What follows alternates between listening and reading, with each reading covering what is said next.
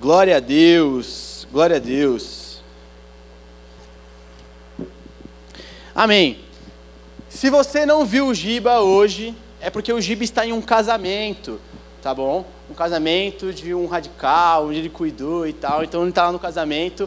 Mas, se eu não me engano, sábado que vem ele também não está aqui. Tá? Ele está aqui. A minha parceira Bárbara já me deu a informação. Então, sábado que vem está de volta, tá bom? Então fiquem tranquilos. Então hoje eu vim para trazer a palavra, já que ele não está aqui, né? No primeiro culto do ano e tal, na maioria das igrejas, os demais pastores, eles trazem palavras sobre um novo ano, sobre novas oportunidades, sobre um recomeço e tal, sempre para iniciar o ano. Se você achou que ia ser diferente, você está errado. Então abre em Romanos 8, 32, por favor.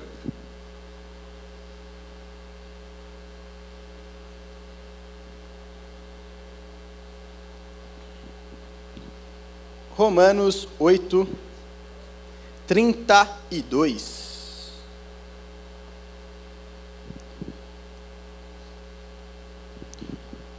Amém? Vamos lá, acompanha comigo aí. Aquele que não poupou seu próprio filho, mas o entregou por todos nós, como não nos dará juntamente com ele de graça todas as coisas? Quem fará alguma acusação contra os escolhidos de Deus? Se é Deus quem os justifica? Quem os condenará? Se é Cristo Jesus que morreu e mais, ressuscitou e está à direita de Deus, que também intercede por nós? Mas quem nos separará do amor de Cristo? Será tribulação, angústia, perseguição ou fome, nudez, perigo ou a espada? Como está escrito, por amor a ti enfrentamos a morte todos os dias. Somos considerados como ovelhas destinadas ao matadouro. Mas, em todas as coisas, somos mais que vencedores, por meio daquele que nos amou. Mas em todas as coisas somos mais que vencedores, por meio daquele que nos amou. Pois estou convencido que nem a morte, nem a vida, nem anjos, nem demônios, nem presente, nem futuro, nem quaisquer poderes, nem altura, nem profundidade, nem qualquer outra coisa na criação será capaz de nos separar do amor que está em Cristo Jesus, o nosso Senhor. Pai, muito obrigado, Senhor, pelo primeiro culto do Radical. Muito obrigado, Senhor, por mais uma oportunidade de louvarmos e cultuarmos a Ti. Senhor, que a palavra que eu vou trazer aqui, que o Senhor colocou no meu coração, seja da forma mais clara possível. Que, Pai, nossos ouvidos, nosso coração esteja aberto a receber o que o Senhor tem para nós hoje. Que, Senhor, seja um novo ano, um recomeço e, sim, Senhor, mais oportunidade de viver o Senhor. Pai, eu peço que o Senhor que me guie durante essa palavra. É o que eu te peço em nome de Jesus. Amém. Amém. Para a gente iniciar, eu vou só trazer o ponto que é do comecinho mesmo, que é o 32. Vou repetir se você esqueceu. Aquele que não poupou o seu próprio filho, mas o entregou por, todo nós, por todos nós, como não dará juntamente com ele de graça todas as coisas?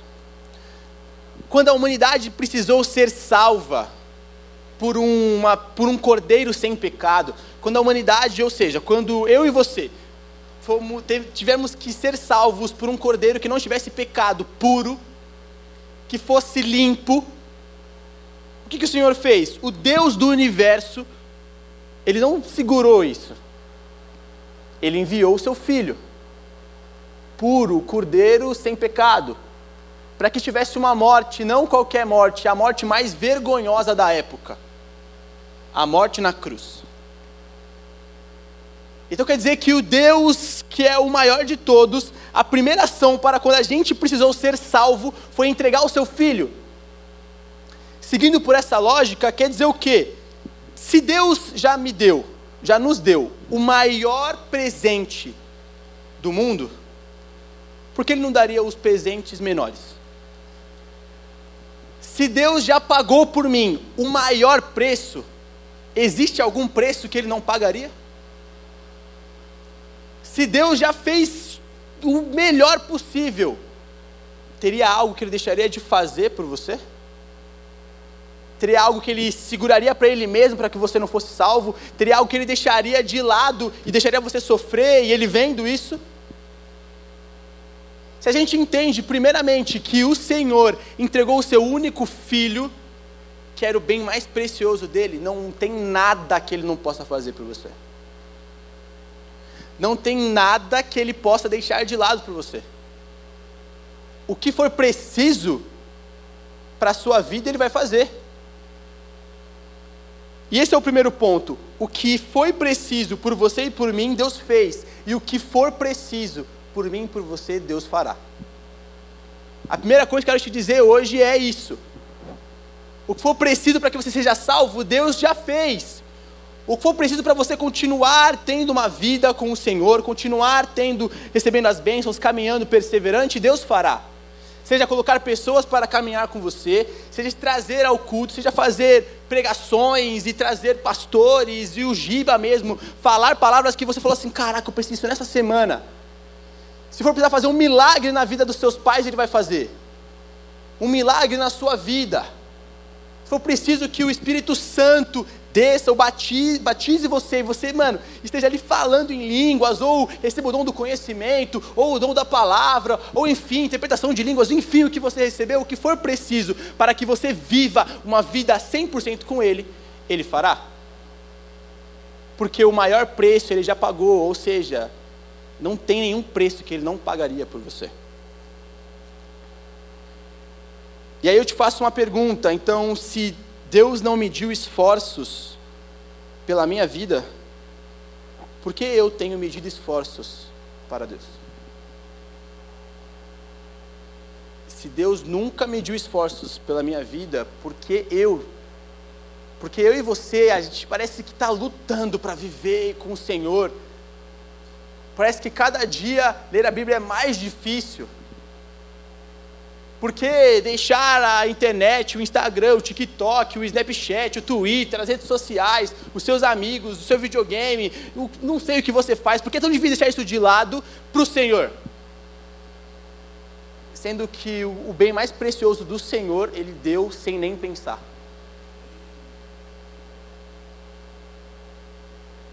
Vai pensando nisso aí enquanto eu continuo aqui. No versículo 33, ele diz: Quem fará alguma acusação contra os escolhidos de Deus?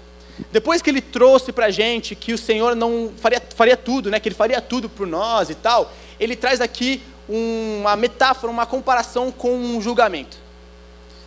Ele diz que se alguém fosse acusar você, se Satanás viesse acusar você de qualquer coisa, nada poderia ser feito. Por quê? Porque o Senhor é quem o justifica, ou seja, o, Senhor é o seu juiz, o Senhor é o seu advogado, o seu promotor, o Senhor é tudo que for preciso para a sua defesa. E aí, quem escreve esse livro é Paulo, e Paulo ele usa, isso aqui eu aprendi na aula de português, em uma, como é que é? Uma consequência nominal. Sério, louco, para conteúdo, né? No texto, ele faz a pergunta, e algumas versões é, da Bíblia diz, por exemplo, ah, quem, te, quem são os seus acusadores? Ninguém, pois. E quem traria algum mal a você? Ninguém, pois. O que poderia te separar do Senhor? Ninguém, pois. Esse ninguém, pois, que aparece em algumas versões, é a consequência nominal dizendo que, o, independente do que acontecer, ninguém pode fazer nada. Por quê? Porque Deus é o seu Senhor. Então, no versículo 33, 34, 35, ele traz as perguntas, ou seja, quem fará alguma curação contra os escolhidos de Deus? Ninguém, pois é Deus quem justifica. Quem os condenará? Ninguém pode nos condenar, porque Deus já nos salvou, enviando Cristo Jesus.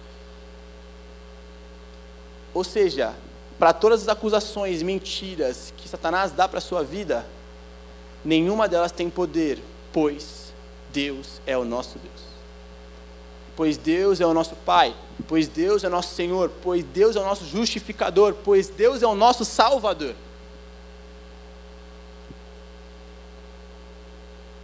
E aí ele caminha, continua, ele diz que nem perseguições, nem fome, e aí chega no versículo 37. E aí no versículo 37 ele Paulo despeja na palavra tudo que poderia gerar dúvida, medo ou insegurança nele mesmo. Porque ele diz mais sobre todas essas coisas. Somos mais que vencedores por meio daquele que nos amou. Ele já inicia dizendo que eu e você já somos vencedores, não é que a gente vai vencer, nós já vencemos. Quando o Senhor vence a morte, quando Jesus Cristo ressuscita, ele já venceu a morte. Isso, consequentemente, por sermos filhos dele, nós já vencemos a morte. Então, logo, nós somos vencedores. Em Cristo Jesus. Por quê? Porque ele nos amou e ele continua dizendo então: Pois eu estou convencido de que nem a morte, e nem a vida, e nem os anjos, nem demônios, nem presente, nem futuro, nem qualquer poder, nem altura, nem profundidade, nem qualquer coisa na criação será capaz de nos separar do amor que está em Cristo Jesus, nosso Senhor. Acho que Paulo escreveu tudo isso para que ninguém falasse assim, mano, e aquela coisa lá? Não, não tem como. Nem altura, nem profundidade. Trata de universo, se trata de dimensão. Nada, nem a morte, nem a vida, nem a morte que a gente não conhece o que é após a morte. A gente sabe que é no Senhor, mas a gente não tem uma explicação aqui. Nem a vida, que a gente explica pelo que o Senhor nos criou. Nem os anjos, nem demônios, nem presente, nem futuro. Ou seja, nem o que a gente não sabe ainda que vai acontecer, nem isso pode nos separar do amor de Deus. Nem demônio, nem os então os encarregados de Satanás podem encostar um dedo em nós para separar a gente do Senhor. Ou seja, esse Satanás, ele não tem nenhum poder sobre mim, nem sobre você. Por quê? Porque nós somos mais que vencedores por meio daquele que nos amou. Então eu volto à pergunta: se Deus fez tudo isso, se Deus nos tirou as acusações, se Deus nos tirou as marcas, as algemas, nos tirou do inferno, nos tirou da morte eterna, se Ele colocou que nada pode nos separar do amor dele, colocou um amor incondicional por Ele, por nós e por nós por Ele, por quê? Para a gente viver para o Senhor, a gente precisa de tanto esforço. A gente nega esforço. A gente dá 50%. Ah, não, Ricardo, eu dou uma hora do meu dia. O dia tem 24 horas e você dá uma hora do seu dia para o Senhor. Não, mas eu estudo, mas eu trabalho, mas não, quando eu chego em casa tenho que fazer é, as lições, tenho que estudar para a prova e tal. Tudo passageiro. Nas férias, não tem nem desculpa para você não dedicar mais de uma hora para o Senhor, de você lendo a Bíblia, de você louvando, de você orando. Mas quando se trata de fazer para o Senhor, parece que é tão cansativo. Enquanto a gente passa horas e horas em coisas tão banais e passageiras.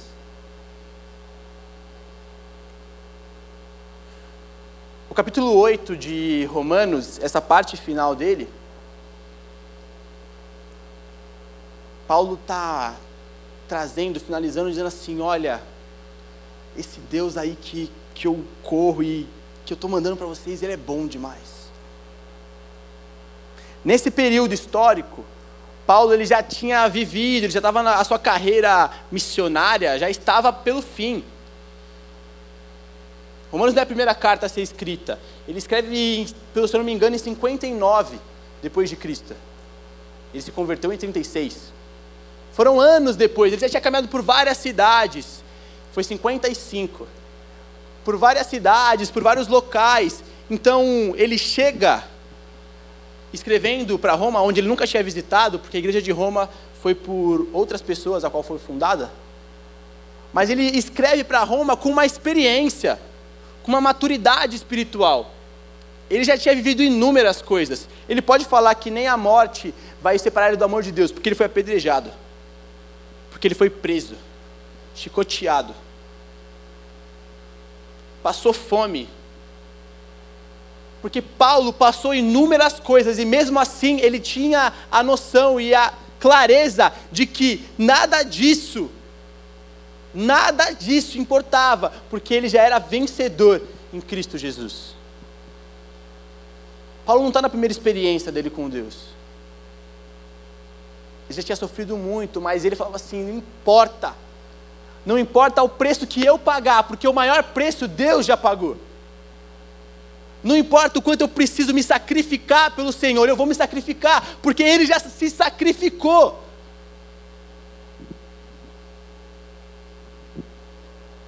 Porque hoje a gente só pode viver por causa que nos foi dado a vida.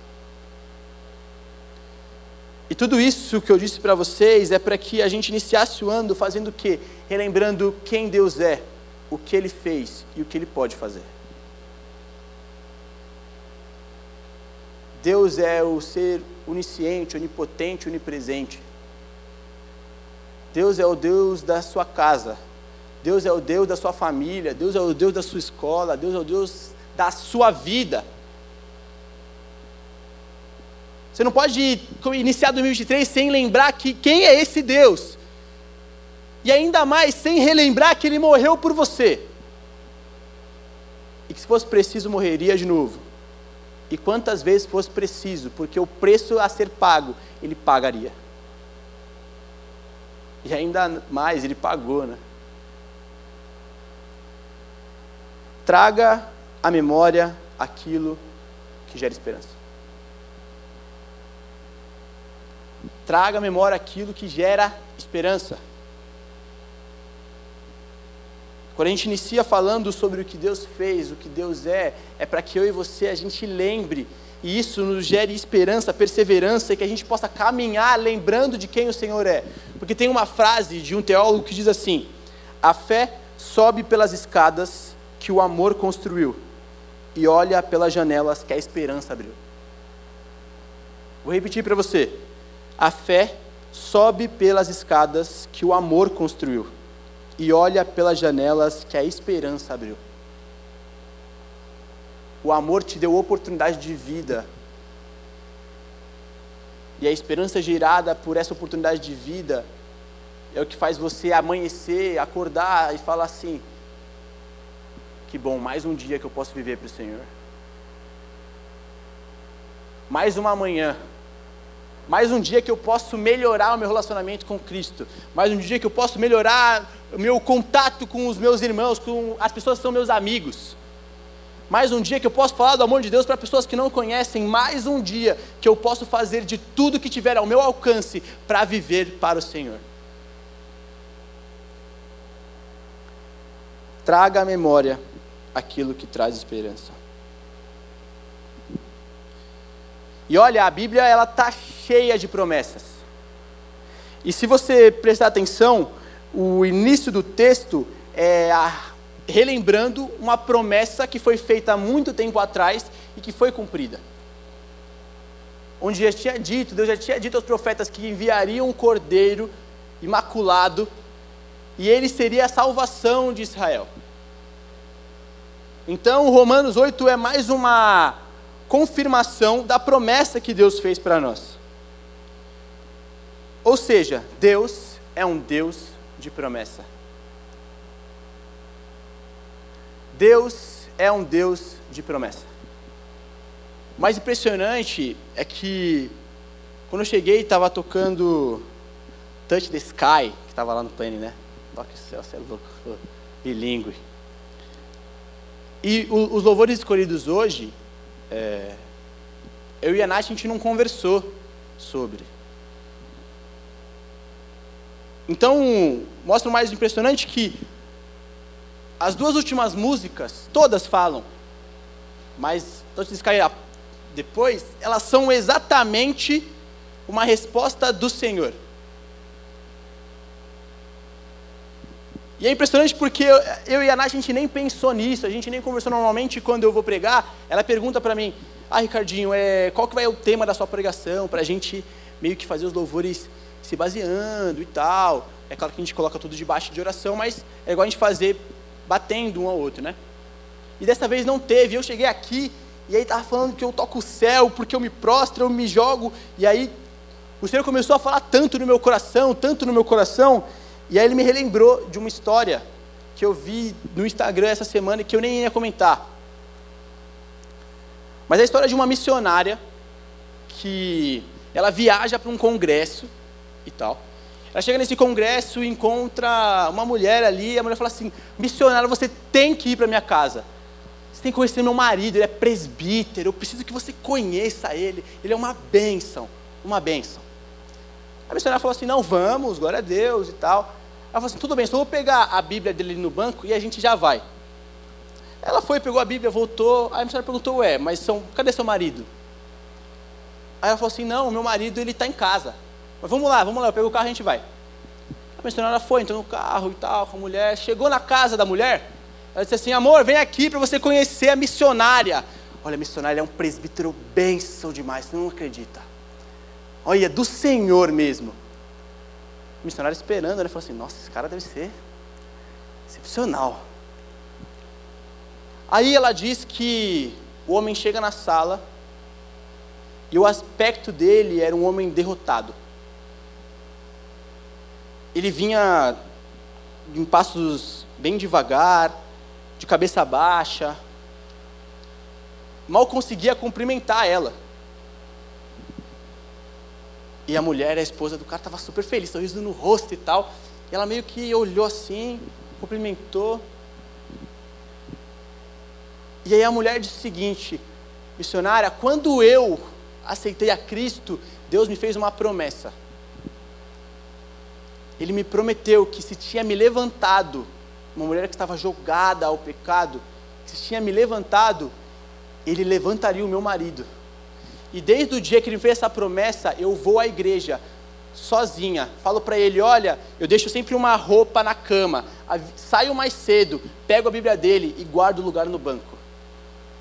Porque o dia que o Senhor o levantar, ele já vai ter roupa pronta, um lugar no banco e uma mulher que orou por ele. Sabe o que eu quero te dizer com essa história? Viver Cristo gera ações e não discursos. Porque o que conta para Deus não é o quanto você diz que acredita nele, mas o que você faz mediante as coisas que ele diz. Quando eu, ele me lembrou esse vídeo aqui, eu encaixou tanto porque presta atenção, ela estava falando do marido dela presbítero, um cara que provavelmente estava numa depressão. E ela acreditava tanto no Senhor que a ação dela era preparar uma roupa, deixar na cama, avisar que estava indo para a igreja, pegar a Bíblia e guardar um lugar. Mesmo que ela tenha feito isso inúmeras vezes, ele nunca tivesse ido. Por quê? Porque a promessa que ela recebeu do Senhor não gera apenas nela um discurso. A promessa que ela recebeu do Senhor gera nela atitude. O que ela recebeu de Cristo gerou nela uma ação. Gerou nela tipo assim: Senhor, eu oro para o Senhor e ainda mais, eu vou fazer de tudo. De tudo, vivendo debaixo na tua promessa. Porque viver Cristo tem que gerar ações e não discursos bonitos. A sua vida com Cristo não pode só se basear no que você fala, do que sai da sua boca, tem que se basear no que você faz. No que você faz perante o que o Senhor já te disse. Porque tem um monte de gente aqui que já recebeu inúmeras promessas. Mas acha que a promessa vai acontecer e você vai ficar sentado no banquinho ali, ó.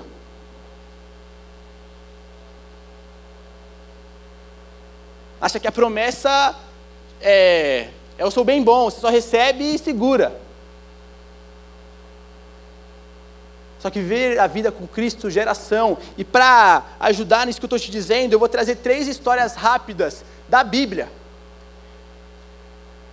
Uma mulher chamada Ana, na Bíblia, era estéreo. Significa que ela não podia engravidar, não podia ter filhos. Ela vai até o Senhor até o local onde eles faziam as orações e tal, e ela pede ao Senhor, falando assim: Senhor, me dê um filho. Logo em seguida, assim, depois de várias orações e tal, ela recebe a promessa de que receberia um filho. E ela tinha falado: Senhor, se o Senhor me der o meu filho, o meu filho viverá para o Senhor. Eu entregarei ele de volta ao Senhor. E aí Deus prometeu para ela que ela receberia o filho. Só que ao invés dela parar de orar, todos os dias ela voltava lá para orar pelo mesmo filho que Deus já havia prometido. Não como se ela não acreditasse, mas ela falando assim: Senhor, eu acredito, e por acreditar, eu vou vir aqui todos os dias para provar para o Senhor que eu acredito. Quando o filho dela nasceu, o profeta Samuel, ela o entrega a ele, sacerdote da época e deixa ele viver para o Senhor. Mesmo recebendo a promessa, ela permanece tomando decisões, tomando atitudes por aquilo que o Senhor disse a ela. Uma outra história é Esther. Esther, que era uma israelita junto com o seu tio Mordecai, chega e naquela época ela vivia não vivia em Israel, e ela foi tomada como esposa do rei Assuero, se eu não me engano. E ela tomada como esposa e tal, e passa, ela virou uma das esposas, né? E aí, Ramã, que era um homem ali da época, ele tinha um plano para exterminar todos os judeus dali. Mordecai descobre, conta para Esther. Esther ora e tal. Só que Esther, ela toma uma atitude. Ela faz algo que não poderia ser feito. Ela entra na sala do trono para falar com o rei. Só que para você entender, naquela época você não podia fazer isso, porque senão você seria morto. Pior para uma mulher naquela época, você seria morta, jogaria na primeira entrada. A Bíblia diz que ela entra, se joga, e aí, como o ato de é, salvação, que, que naquela época que liberava a pessoa a continuar falando, era que o rei estendeu o seu bastão de ouro. E falou: Pode falar, me pede o que você quiser Esther pede, explica toda a situação e pede a libertação do povo dela. Por quê? Porque mesmo que ela tenha vivido com o Senhor, mesmo que ela soubesse quem Deus é, ela precisou tomar uma atitude perante a situação e não apenas esperar as coisas acontecerem. Ela se colocou numa situação onde ela poderia ser morta.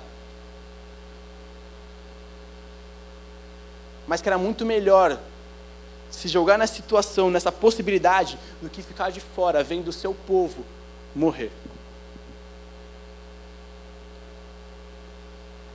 A outra história é a história de Davi, que recebeu a promessa de que seria rei de Israel. Novo. Recebeu a promessa novo. Davi era o que fazia o trabalho sujo, o trabalho do mais novo, cuidava das ovelhas. Davi era o mais novo de doze. E mesmo assim, Davi continuava fazendo o seu trabalho, continuava defendendo as ovelhas, matou um leão, matou um urso, foi mais corajoso que muitos, matou Golias com a ajuda do Senhor. E mais para frente a Bíblia vai dizer que Davi foi o maior rei de Israel. O maior de todos. Um homem com coração no Senhor. Só que até chegar a promessa sendo cumprida e a promessa sendo dada, ele precisou tomar inúmeras atitudes. Ele ir até Golias, ele tinha fé, ele confiava no Senhor, mas ele não parou esperou assim, não, o Senhor ele vai enviar um raio nesse, nesse gigante aí, já era. Ele vai lá peitar, devia ser baixinho assim, tipo ticuliro. Lutar com um gigante, com pedra, numa funda que gira. Assim. Contra um cara que, mano, vivia anos como guerreiro. Acho que só a espada dele era maior que Davi. Mas diante da promessa que o Senhor deu, ele poderia ficar esperando. Não, o Senhor já falou que eu vou ser rei, por que, que eu vou me colocar nessa situação de lutar contra um gigante totalmente treinado? Se eu posso ficar aqui só esperando, porque vai acontecer. Deus já falou que eu vou ser rei. Ele não, vai, ele não pode voltar atrás, Deus não, não mente. Mas pelo contrário, por Davi entender o quanto ele vivia para o Senhor, a ação dele foi tomar diversas atitudes até se tornar o rei que ele deveria se tornar.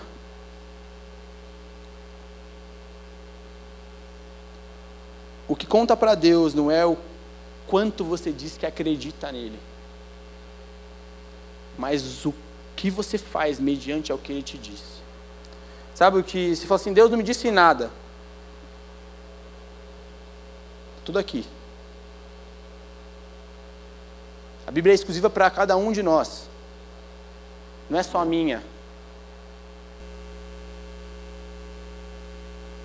Quando a gente decide viver para o Senhor, as coisas não se tornam um peso. O mergulhador, ele vai até as profundezas para descobrir pérolas. Da mesma forma que ele tem que ir até o fundo do mar, você tem que ir até o fundo da palavra para viver para o Senhor.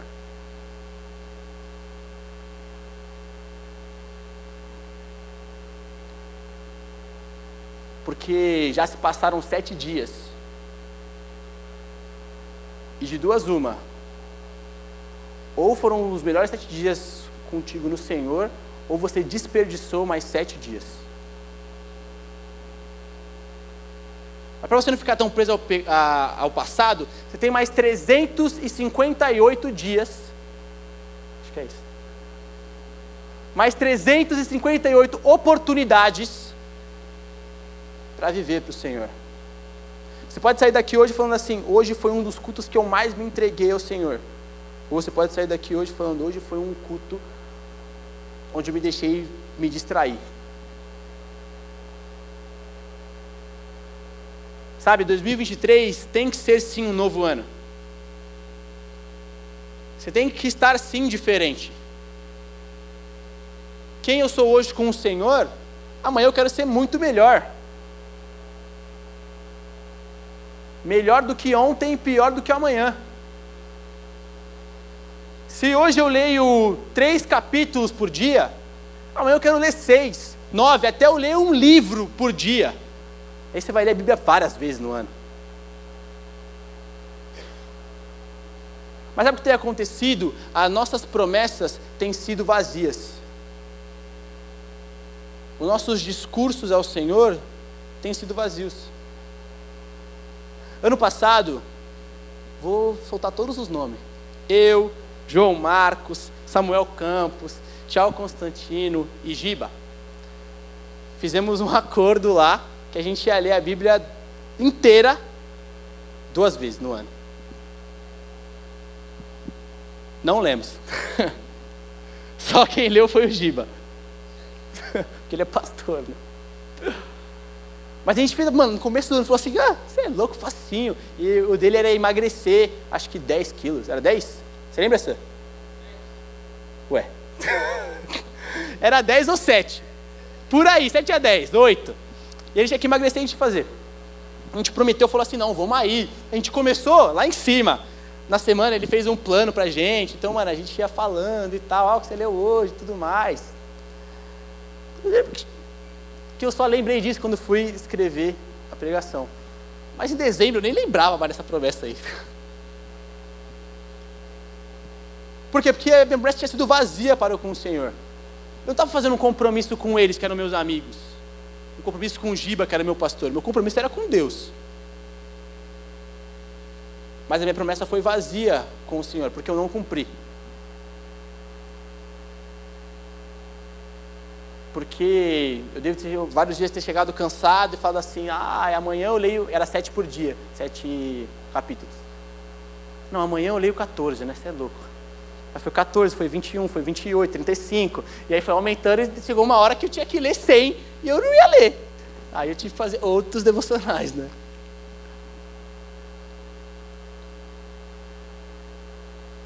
Sabe, um outro exemplo rápido, só para você entender. É, eu estava em ligação com os meus amigos, a gente estava jogando COD e tal. E aí os moleques falando assim, não, que eu tô treinando esse, essa semana, você é louco. Os caras só falam de academia, mano, pelo amor de Deus. Tal, tô treinando, papapá. Aí falaram assim, mano, dia 2, dia 2 é o início. Porque dia 1 um não dá, né? Dia 1 um é pós e tal, primeiro dia do ano dá pra você ir pra academia, né? Mas dia 2, dia 2 caía na segunda-feira. Não, dia 2 é o dia, é o... Bom, não tem jeito. Aí todo mundo falou, não, vamos dia 2, então dia 2 todo mundo vai. E pá, eu falei assim, também vou, né? Tá todo mundo indo, então eu também vou. Pá, dia 2.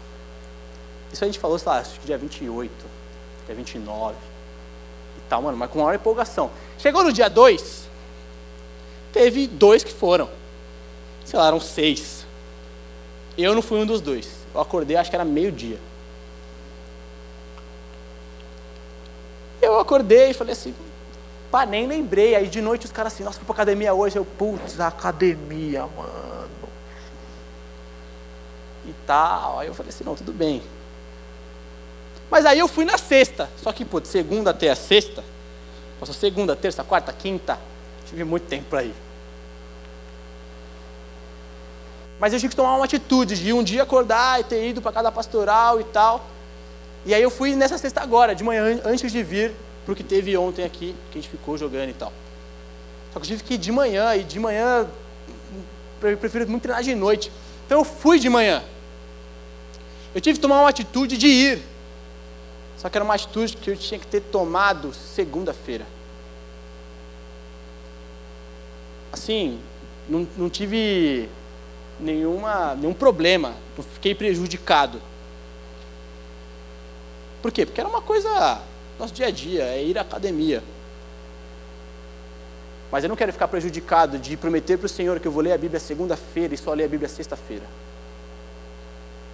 Não quero prometer para o Senhor falar assim, Senhor, eu vou, vou evangelizar um, um, cara em um mês, eu vou mano, me focar. E na primeira semana eu já desisti porque o cara não está me dando atenção. As nossas promessas, o que a gente fala para o Senhor não pode ser vazio ao ponto de não trazer para você uma responsabilidade. As promessas do Senhor, elas não são vazias. Ele diz e acontece. O que a gente precisa entender hoje, o que eu quero trazer para você hoje, é que nós precisamos ter atitudes não discursos. Eu não posso apenas prometer da boca para fora, eu não posso apenas falar da boca para fora, eu não posso apenas querer que as coisas aconteçam apenas pelo que eu falo. As coisas vão acontecer, as portas vão se abrir se você tomar atitudes. Sabe, tem muita promessa que você ainda não viveu porque você não toma atitude. Tem muita promessa que você ainda não recebeu porque você não tomou uma atitude. E um dos meus discipulados, a gente estava conversando sobre chamado. E ele falou assim, mano, meu chamado é pastoral. Eu falei, mano, glória a Deus, né? Está comigo, bora. Eu falei assim, tá, e aí? Que você está fazendo agora? Aí ele falou assim, nada. Eu falei assim, ué, como assim? Você tem que fazer alguma coisa, amigão. Aí eu falei, vamos lá, me fala as suas qualidades aí. Aí ele travou, não falou nenhuma, né? Aí eu fui falar, ah, tá, você fala bem, você é extrovertido, ah, você é amigo do pessoal, tá, tudo bem, pode pá. Aí eu falei assim, por que você não, não fala para o seu líder de célula para você dar uma lição? Aí ele falou, por quê? Ué, porque você começa a pastorear desde a célula, né? Você acha que você vai chegar, vai assumir uma igreja. Só se você for bom demais, hein, mano? Aí ele falou assim, mano, tá bom. Aí a gente nem tocou nisso, nos outros a gente falou sobre outras coisas e tal. Só que aí teve um almoço, a gente foi almoçar. Aí ele falou assim, mano, olha, olha o que, que eu escrevi, mano. Olha essa lição que eu escrevi. Aí falou assim, olha, escrevi, falei pro, pro PC, ele falou que vai me colocar para dar a lição. O que isso, o que, que isso quer dizer? Ele recebeu do Senhor que o chamado dele é pastoral, só que ele não parou aí. Então ele foi escrevendo uma lição, ele já me mandou umas quatro lições que eu tenho que ler e não li ainda. E várias dessas lição, lições ele está trazendo para dar para a célula, para que ele comece a cuidar e pastorear ali junto com o líder dele, para que o chamado pastoral dele inicie ali. E aí as portas foram abrindo, e aí ele foi vendo várias coisas, ele foi vendo que agora tipo, estão pensando em colocar ele para estar junto dos outros líderes. Num futuro ser um líder em treinamento.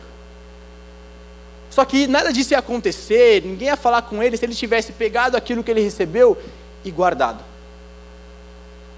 Esperado que acontecesse num futuro distante.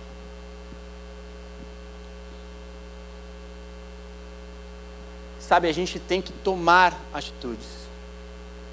A música, o louvor que a gente estava louvando aqui, entregando ao Senhor, diz: Eu me lançarei ao Espírito eu toco ao céu e aí eu me presto. É a ação de você se colocar aos pés. Não quer dizer que esse se colocar, nossa, vai fazer cair o Espírito Santo na hora. Pode acontecer, e normalmente é o que acontece, por quê? Porque quando você se coloca à disposição do Senhor, pode ter certeza que Ele vai se colocar à sua disposição. Agora, você quer que Deus se coloque à sua disposição e você virando as costas para Ele. Então, recapitulando para você, o primeiro ponto que eu quis te relembrar é o que foi preciso por você e por mim Ele fez, e o que for preciso por você e por mim Ele fará. O segundo ponto é trazer à memória aquilo que traz esperança. Ou seja, eu sei o que Deus fez e agora eu trago isso para a minha memória. O terceiro ponto é: tome atitudes.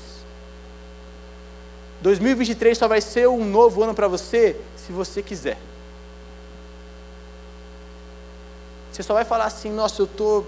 Você é louco, eu e o Senhor estamos numa relação muito boa. Se você quiser. Porque quem ora é você, quem lê a Bíblia é você, quem vem no culto é você, quem louva é você. Não é Deus que louva por você, é você que louva por Deus. Ou seja, só vai mudar se você quiser fazer alguma coisa para mudar. E aí, para a gente entrar no encerramento, tem um, uma frase do Charles Spurgeon. Esse cara é muito bom, mano. Você é louco. Que diz assim: após suficiente sobre algumas de suas Bíblias que dá para escrever condenação com os dedos. Está dizendo aqui que Sabe, não tem como você chegar numa situação e falar assim: olha, eu estou no fundo do poço, não sei o que fazer. Todo mundo que chega ao fundo do poço, todo mundo que perde a esperança, todo mundo que isso é uma coisa gradativa. Ou seja, não é uma coisa que acontece num momento, é uma coisa que acontece em vários momentos. Sabe, eu quero que em 2024, no primeiro culto de 2024, você possa chegar e falar para si mesmo, falar, mano, você falar para mim, anota aí, fala para mim. Fala, Ricardinho, mano, mudou a minha vida. Eu tomei uma atitude para mudar a minha vida. Sabe por quê? Porque viver com Cristo gera atitude e não dúvida, e não um discurso. Aqui eu trouxe histórias para vocês trouxe uma palavra para vocês que o Senhor colocou no meu coração para te dar perseverança, para te dar esperança. Sabe por quê? Porque se Deus aqui restaurou famílias, por que Ele não pode restaurar a sua? Basta você orar.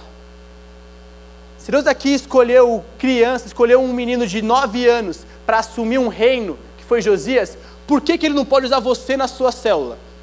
Usar você em outro país? usar você numa viagem missionária. Basta você pedir e se colocar à disposição. As coisas que aconteceram lá podem acontecer no hoje, dependendo do que você faça para que isso aconteça. É o que o Giba fala, não é que você move a mão de Deus. Mas tem muita coisa que você não vive por falta de oração. Logo, tem muita coisa que você não vive por falta de atitude. O louvor pode subir, por favor, e tocar de novo o Touch the Sky? Porque você vai sair daqui uma nova pessoa. Toda vez que você entra num culto, você sai diferente. E aí a pergunta é: o que você vai fazer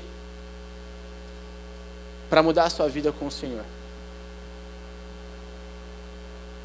Para aquela mulher da história, deixar a roupa na cama, avisar o marido, pegar a Bíblia e guardar, ela pegava a Bíblia e deixava no banco vazio. Imagina o rapaziada olhando, falando assim: essa mulher é louca. Ela tem duas Bíblias, uma para ler e uma para colocar no banco. Mas aquilo era ela vivendo e fazendo uma promessa que ela recebeu de que o Senhor levantaria o marido dela de volta à casa do Senhor. Qual a promessa que Deus tem para você? Não sabe? Então ora, ué. É muito simples para você complicar. É muito simples para você ficar pensativo. Porque se Deus não mede esforços por nós, a gente não pode medir esforços para o Senhor. Ele faz o que é preciso. A gente traz à memória o que é bom. E a gente toma uma atitude. Só isso que você precisa se lembrar de hoje. Para que 2023 seja diferente. Para que você possa falar que está vivendo uma vida com Deus. Para que você possa ver na sua casa a mudança. Para que você possa ver seus pais aceitando a Cristo. Para que você possa ver sua família melhorando. Sua relação com o seu pai, com a sua mãe. Para você ver você sendo livre do pecado. Para você sair das algemas que você mesmo coloca em si para que você viva inúmeras coisas, para que você vá para o Nordeste, para que você vá para outros países, para que você fale do amor de Deus, para que você evangelize, para que tudo isso aconteça. Saia daqui e não espere até segunda para fazer o seu devocional, faz hoje de noite. Não espera até amanhã, se você tem hoje de noite para fazer. Já fez? Faz de novo. Bíblia, Bíblia em excesso não faz mal a ninguém. Todo mundo fica de pé, por favor.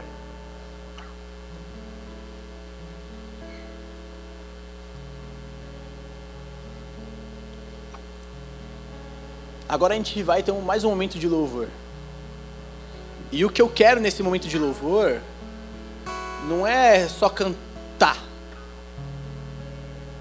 Não é só ler a, a letra e repetir na melodia que é a música. O que eu quero agora é que. Feche os olhos, todo mundo. O que eu quero agora é que você realmente entregue ao Senhor seu 2023. E que além, além de entregar, eu quero que você fale uma coisa que você vai mudar para estar mais próximo do Senhor. Uma coisa só. Não é nem para você se prolongar, nem para você encurtar. Uma coisa que você vai fazer para viver uma nova vida com o Senhor. Então, durante o louvor, você vai estar orando. Você vai falar isso para o Senhor e você vai o adorar. Você não vai só cantar, você vai dizer realmente que você se prostra a Ele que você se lança a Ele. E que, Senhor, esse ano eu vou ler a Bíblia mais vezes. Esse ano eu vou parar de ser influenciado na minha escola, na minha faculdade. Esse ano eu vou evangelizar meus amigos. Esse ano eu vou evangelizar a minha família. Esse ano eu vou começar um estudo bíblico. Esse ano eu vou ler a Bíblia inteira. Esse ano eu vou escrever uma poesia para o Senhor. Esse ano eu vou usar as minhas habilidades para louvar o Senhor. Vou fazer uma pintura onde as pessoas possam ver o Senhor nela. Esse ano eu vou dar meu testemunho. Esse ano eu vou me colocar à disposição dos ministérios da igreja, do radical. Esse ano eu vou tirar as melhores fotos para louvar o Senhor. Esse ano eu vou divulgar o radical como nunca divulguei. Esse ano eu vou caminhar mais perto das pessoas que me levam a Cristo. Esse ano eu vou ser uma pessoa que levanta pessoas para ti. Esse ano eu vou ser um filho melhor e que esse filho melhor mostre para minha mãe e para o meu pai o que o Senhor fez na minha vida. Esse ano eu vou orar todos os dias para que o Senhor cure o meu coração. Esse ano eu vou entregar as minhas marcas para ti e vou deixar você cuidar. Esse ano eu vou deixar o meu futuro nas suas mãos. Esse ano eu vou fazer 10 jejuns. Esse ano não vai ter nada. Nada em primeiro lugar se não for o Senhor. Deus, nós nos colocamos perante a tua presença. Senhor, tu és o Rei dos Reis, Senhor dos Senhores. Tu és um Deus a qual as promessas são infalíveis, a qual as promessas são as mais valiosas. O Senhor é o Senhor que me deu a vida, o Senhor é o Senhor que me relembra isso todo dia. E hoje, Senhor, no primeiro culto que a gente está tendo do Radical, é o primeiro culto, é mais uma oportunidade que cada um de nós daremos para Ti o melhor. Nós queremos não um 2023 igual 2022. Eu quero dez vezes melhor. Senhor, eu quero ser batizado no Espírito Santo, e para isso eu vou me prostrar e me jogar aos teus pés. Senhor, eu quero a transformação na minha casa, então eu, Senhor, eu vou orar pela minha casa todos os dias, virei ao culto todos os momentos em que eu puder, e te adorarei no culto com tudo que eu tenho. Porque, Senhor, perante ao que o Senhor já me prometeu, que é a vida eterna, que é o, que é o céu,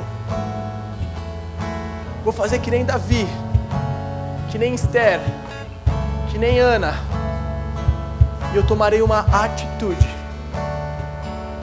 Senhor, não vou esperar a promessa acontecer, vou fazer de tudo para que ela chegue rapidinho. Senhor, o nosso coração clama por Ti.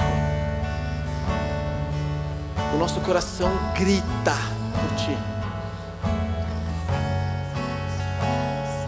Senhor, o que eu quero é viver para Ti.